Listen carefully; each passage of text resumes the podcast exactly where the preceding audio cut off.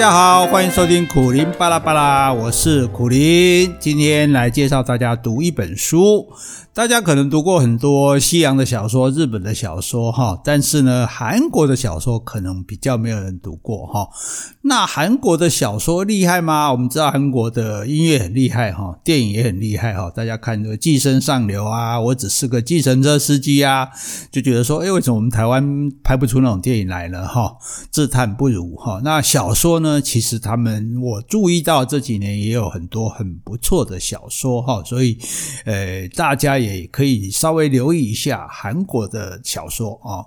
那今天要为各位介绍这本小说，叫做《中央站》哈，中央车站的中央站哈。这是韩国的作者金惠珍啊所写的哈。惠是恩惠的惠啊，珍是这个珍宝的珍哈。金惠珍写的。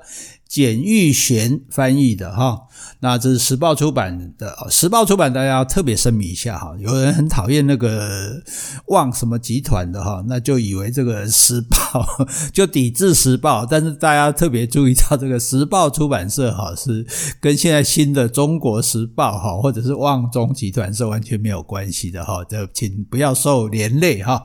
好，那话说回来哈，这个这本书哈在韩国也得到中。中央文学奖的一个长篇小说奖哈，是一个得奖的巨著哈。那这本书呢，非常特别的一点就是它的主题是什么哈？各位可能没有想到哈，它的主题是游民啊，也就是我们讲的街友哈。这个小说的以这个为主题的小说，其实并不是很多哈，我想是因为说大家其实对这个话题不是那么的关心哈。一方面呢，我们也不太容易了解他们，因为如果你真的没有亲身去经历他们的生活，光从外表的观察其实是不容易了解的哈。最起码你要做很多的这个田野的调查哈。那这位韩国的作者呢，我们就不晓得他是不是下了很多的苦心哈，让我们感觉到呢，真的是呃非常深入的哈、透彻的去描写。写了这个啊游民的这种心境哈，而且不只是游民哈，那他从这个游民的生活里面呢，还发展出他更让人深刻的这个感受哈。最重要一点就是他打破了很多刻板的印象哈，也就是说，我们通常觉得啊，那些人就是啊好吃懒做啊，不事生产啊，然后很脏啊，哦，然后这个很臭啊，哈，那不受欢迎啊，令人讨厌，或者说呃，就算不讨厌，就大家觉得他们很可怜这样子哈，所以大部分的印象是如此了哈。可是事实上，这本书呢，就让我们可以深切的体会到他们的这种无助和绝望啊，也就是说。诶，其实他们真的是，真的是很惨啊！就是真的是，不是说他们不想让自己的生活变好，而是实在有很多困难的地方，而且感觉到几乎是没有希望一样哈。所以我觉得看这个书其实是很棒的哈。而且最重要的一点就是说呢，哈，那他还打破了我们的刻板印象之外呢，哈，那他还是个爱情小说。我靠，这真的是太厉害了！那为什么说这个爱情小说呢？因为你想哦，这游民他是三餐不继嘛，哈，自身难保嘛，对不对？然后又脏又臭，这种这样这样的游民还能谈恋爱吗？还能够相爱吗？哦，所以看到这个部分哈，你真的心里会有那种强烈的悸动哈。好，那所以。他的故事呢，就是说，哎，我不能跟你讲太多内容哈，但是还是要稍微介绍一下这个背景哈。那这个中央站它就是一个中央车站哈，车站通常就会有个广场哈。那这个广场就是游民聚集的地方。那这个游民很特别，就是他很年轻啊。一般游民都年纪比较大一点嘛哈，走投无路哦，这个才会衰老哈。那没有生活能力才当游民，可是他不是哦。那那他是为什么会来这里呢？嘿，这小说很有意思。他完全没有交代这个年轻人的身份背景，跟他为什么流落到这里。你说啊，怎怎么这样呢？你要讲故事不是吗？怎么没有故事呢？因为故事是属于过去的。那对所有的游民来讲，他们其实就是没有过去的啊，我们就是不知道。大多数游民，我们不知道他的身份背景，不知道他为什么流落到这里来。然后呢，他们也没有未来啊，他们的未来已经可以看到了哈，所以他们只有现在而已哈。所以这本书非常特别的，就是说，呃，因为韩国的语这个语法是有现在式、过去式、未来式，就像英文一样。可是这本书刻意的就全部都用现在式啊，也就是说。强调这个主题就是游民，他其实只有现在而已。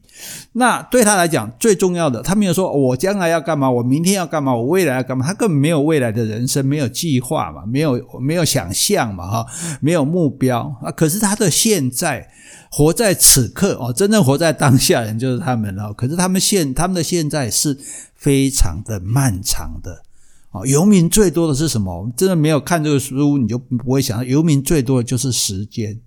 为什么？因为他没有事做啊。我们如果有事做，忙这个忙那个，我们一天很快就过了，对？可是他整天都没有事，好，他也没办法像我们滑手机、上网种种哈。那那那就是整天在那边哦，呆呆的。你看他们大部分都眼神呆滞，然后行动懒散，然后甚至都根本不动哈。所以对游民最大的痛苦是，他不知道要挨多久才能过去。每一分每一秒对他来讲都是都是一个痛苦哈。然后就说啊，白天，一天一天过了，所以他们的时间是过得特别慢的哈。我们很开心的时候，时间过得很快，他们当然不可能开心，所以过得很慢。那一直到晚上，晚上有没有好一点呢？诶，晚上大家还可以有一些游民可以相聚在一起喝酒哦，然后胡说八道一番啊。那然后呢，就在那个很不干净、很不舒服、也很不安全的地方睡觉。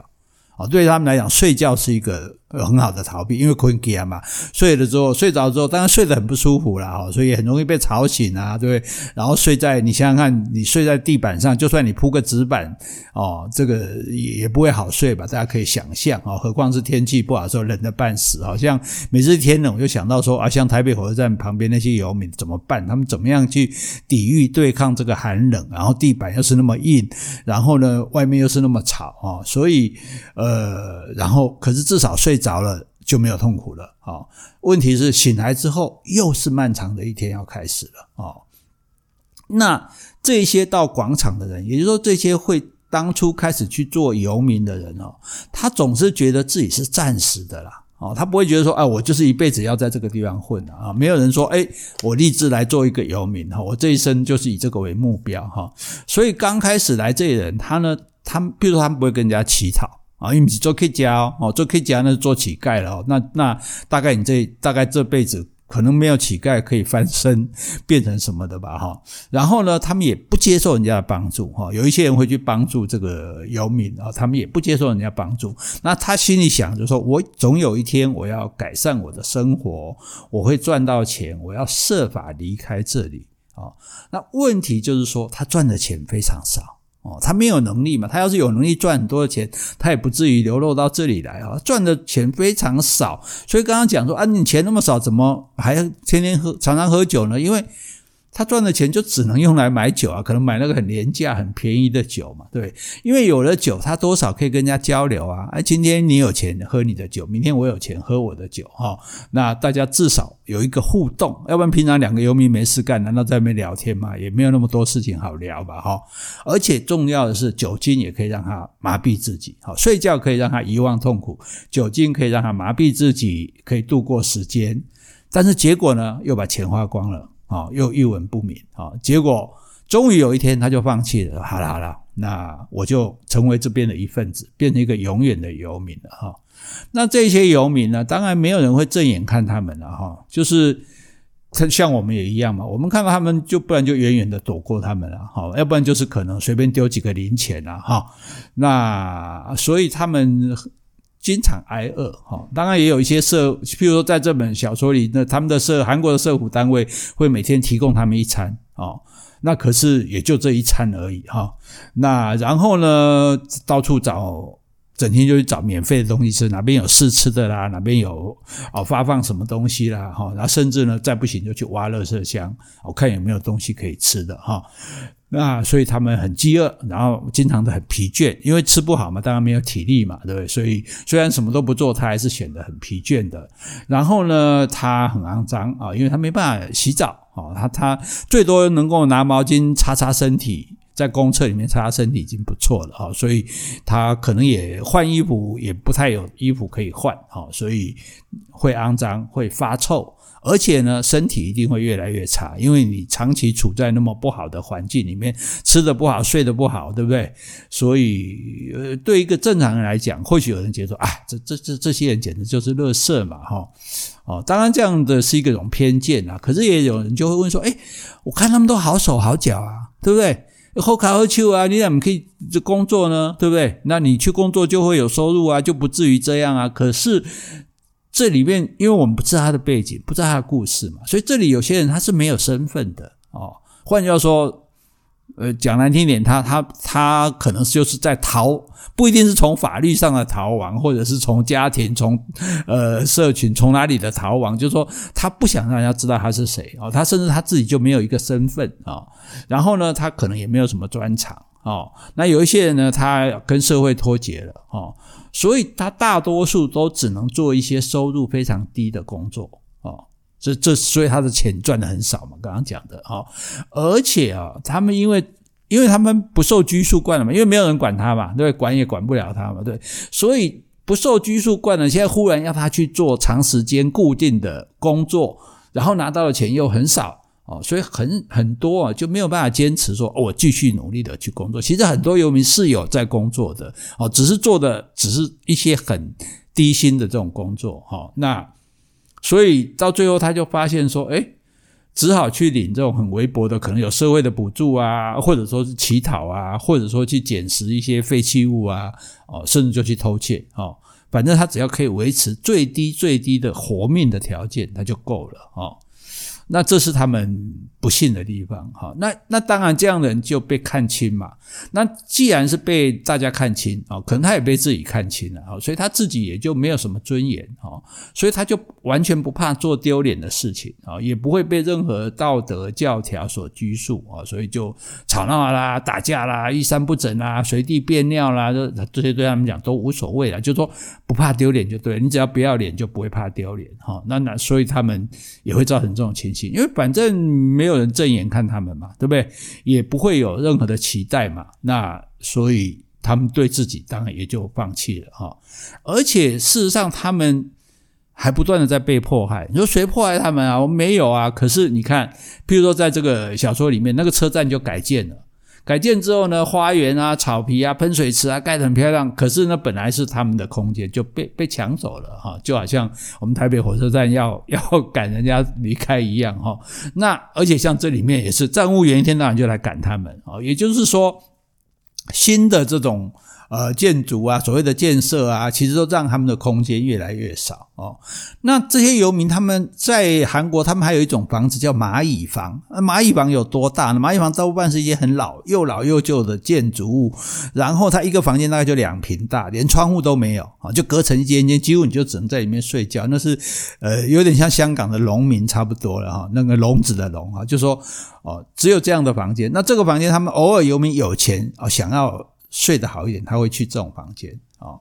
可是呢，哎，这些房子因为也是危老建筑，他就会被迫拆除哦。那有一些人就不愿意被拆除，那建商要拆他，就找黑道去赶走这些住的人。那黑道找谁来赶他们？赶那些人走呢？就是找这些游民。因为什么？因为这些游民没有身份，哦，所以呢。他们就算知道说我们去做的其实是坏事，硬赶人家走哈，用一些可能有点暴力的手段，可是他们自己也不敢去报警啊，而且他们就想赚这一点小钱嘛，哈，所以搞到头来变成诶自己人反而迫害自己人了哈。那你说有没有人帮助他们呢？有啊，像这个社福单位就会来帮他们啦，哈。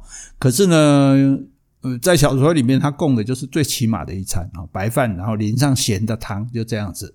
哦，帮他们申请补助，可是你很难符合条件。比如说你还有家人，啊，那你就不能说你是没有收入。可是你可能跟家人根本不来往了啊。然后呢，偶尔介绍一些工作给他们，当然收入也是很微薄的哈。啊，发发传单啊，帮忙打打工啊什么的哈。所以想要帮助他们早一天离开这个地方，可是成功的机会就很小，而且大部分社福单位的经费人员都很少。为什么？因为这些游民没有选票嘛，哈，搞不好身份证都不在了，哈，所以已经都卖给人家做人头了，哈，所以可能政府或者一般的人也都觉得他们是累赘吧，哈。所以在书里面，这个有一个女生讲的话，她说：“你觉得自己已经置身谷底了吧？不，地面根本就不存在。就在你以为抵达地面的那一刻，又会再次坠入无底深渊。”哈，所以其实对他们来说，生活其实是非常的绝望的哈。那在这样的绝望里面呢，诶，精彩的就来了。这个年轻的游民，这个男的，既然遇到了一个年纪比他大。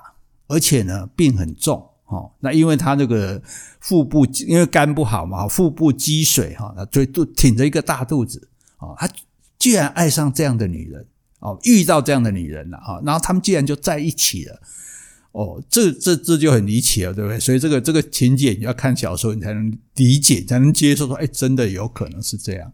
好，那他们互相帮助，互相依赖，哈啊，甚至呢产生了感情，啊。可是，在这种艰难的环境里面，哈，在别人这种异样的眼光里面，哈，这个男人他他开始因为觉得说，诶，有一个人跟我互相依赖需要，他觉得他有用了，你知道吗？这大多数游民之所以自暴自弃，就因为本我觉得自己没有用嘛，他觉得我有用了，哈，所以他有一个目标了，他就是说我想要努力的工作，哈。改善赚钱，改善生活，我带女人脱离这个困境，不要再在这个广场上面再当游民了。这样，可是问题就是说，那就算你去工作，拼命做，你赚的钱也很有限。可是这个女生她酗酒哦，那如果是有医学背景的，一听到说好腹部积水哈，这个温当起刮哈酒精肝哈，所以他没有办法放弃这种酗酒的习惯。还有这个女人，女人在。这种地方还有一个什么谋生的方式，就是出卖自己的肉体哦。其实这个肉体是很很不堪的，哦，可是他还是还还是会这样做啊。男的也没有资格，没有权利教说你不可以这样。所以男的去努力工作的时候，女的就跑出去喝酒或者跑出去赚钱啊，赚皮肉钱哦。所以女的男生当然很受不了，可是。啊，也因此会吵架，可是彼此又那么的需要，又离不开哈，所以这样子的这种爱恨情仇哈，是正是这本书呢最有看点的地方哈。